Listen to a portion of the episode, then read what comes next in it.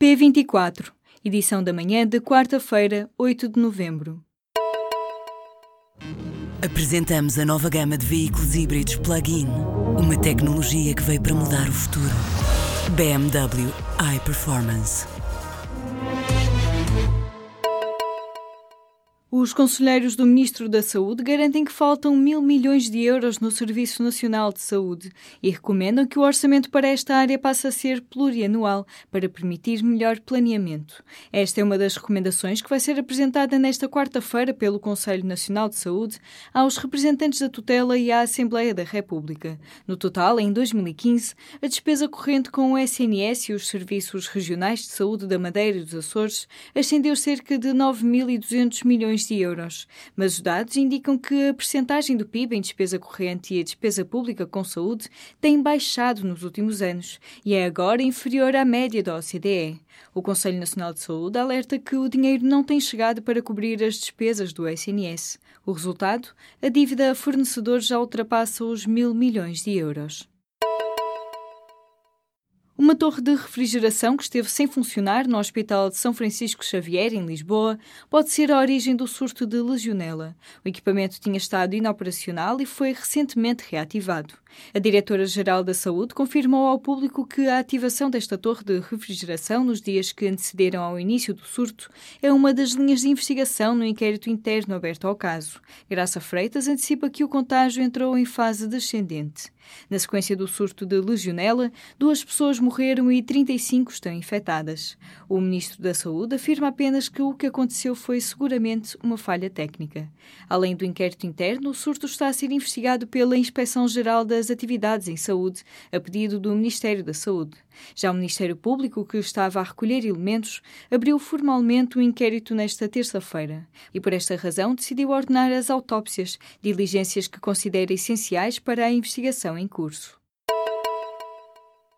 Um supervisor da firma de segurança, que até há poucos dias fazia a vigilância das entradas da discoteca Urban Beach, em Lisboa, tentou matar o cliente de um bar em 2009. Por causa disso, o homem está a cumprir seis anos e meio de prisão. Já a vítima, na altura com 43 anos, ficou com incapacidade permanente absoluta para trabalhar. A empresa de segurança PSG está há uma semana no centro da polémica depois de seguranças terem espancado dois jovens à entrada da discoteca Urban. Entre os episódios de violência associados a esta empresa, ganha especial relevância a tentativa de homicídio que aconteceu há oito anos na zona de Sintra.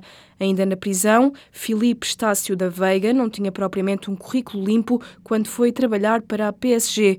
Antes disso, entre outros casos, foi aposentado compulsivamente da PSP depois de ter respondido em tribunal pela morte de um dos porteiros de uma discoteca de striptease e chegou a ser apanhado pela PJ no aeroporto de Lisboa a receber cocaína proveniente da América do Sul.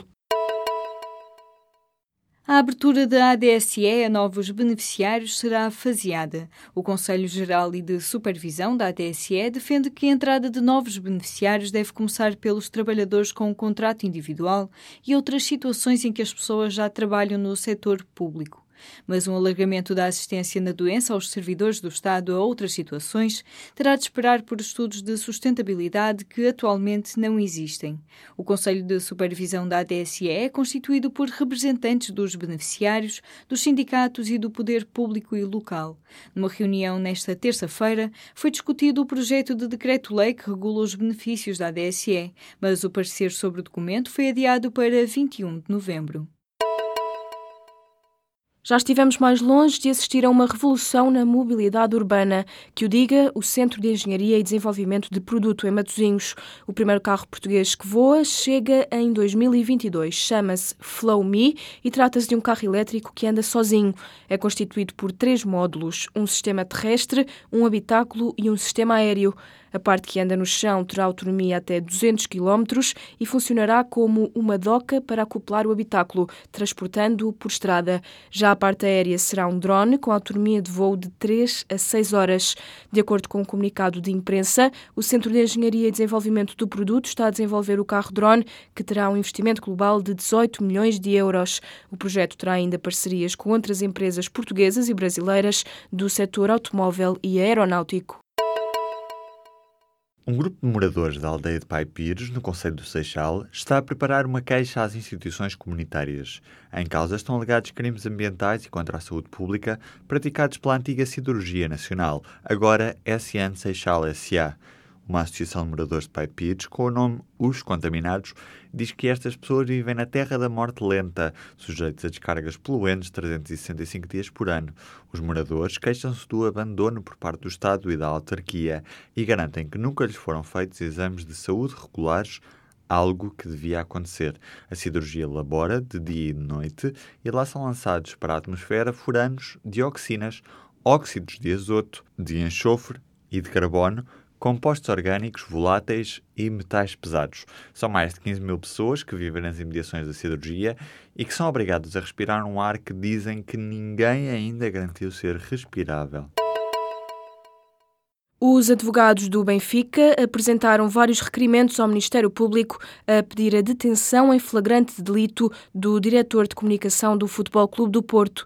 Estes pedidos surgem por Francisco J. Marques divulgar todas as semanas no programa do Porto Canal o conteúdo de e-mails que terão sido obtidos ilicitamente. Mas os requerimentos do Benfica não têm tido resposta. Confrontada com a situação, a Procuradoria-Geral da República afirmou que o Ministério Público se pronuncia sobre os requerimentos no momento oportuno e que o inquérito está em investigação e sujeito a segredo de justiça. Este processo teve origem em três queixas-crime apresentadas pelos encarnados e que o Ministério Público decidiu reunir num único inquérito. Este corre em paralelo com outro processo aberto por iniciativa do próprio Ministério Público relacionado com o conteúdo dos e-mails e crimes que os mesmos possam indiciar. Há um ano o mundo acordava por uma realidade além das sondagens. Donald Trump era eleito presidente. Na capa, o jornal público dava conta de um terreno desconhecido por onde tínhamos entrado. Nas autoavaliações ao longo do mandato, o discurso de Trump era o mesmo. Nunca nenhum presidente fez tanto em tão pouco tempo. O sobressalto é a marca da Casa Branca de Trump, com fugas de informação constantes e políticas anunciadas em função dos tweets matinais do presidente. Trump enfrenta duas realidades: um clima económico favorável, mas um clima social difícil. Algumas promessas ficaram por cumprir, como o fim do Obamacare, mudou várias vezes de opinião, é rejeitado pela maioria da população americana, dizem os estudos de opinião, mas Trump tem a seu favor um clima económico de euforia.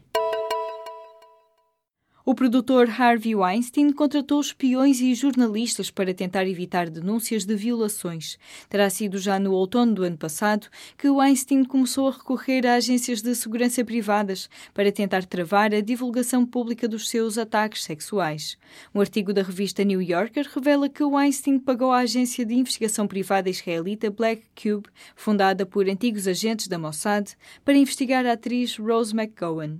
O fundador da Miramax, acusado em vários casos de violação e assédio sexual, tinha também jornalistas a soldo. A revelação foi feita nesta semana num artigo escrito por Ronan Farrow, jornalista e ativista que em outubro assinou uma extensa investigação sobre as denúncias contra Harvey Weinstein. Foi encontrada uma canção perdida de Kurt Weill, o celebrado compositor alemão do início do século XX. Lied von Weissen Käse, ou Canção do Queijo Branco, foi descoberta por acaso no arquivo da Universidade Livre de Berlim. O manuscrito da canção foi encontrado entre os papéis da atriz Gerda Schaffer desde 1983 que não se encontravam canções novas de Kurt Weill, o compositor judeu que abandonou Berlim em 1933 por causa dos nazis, viu boa parte dos seus manuscritos serem destruídos e escondidos. A notícia da canção encontrada foi dada no final de outubro pela Kurt Weill Foundation for Music de Nova York, que divulgou a primeira das três páginas do manuscrito. Agora, o jornal New York Times foi mais além, colocando dois músicos a interpretarem a canção do queijo branco. You.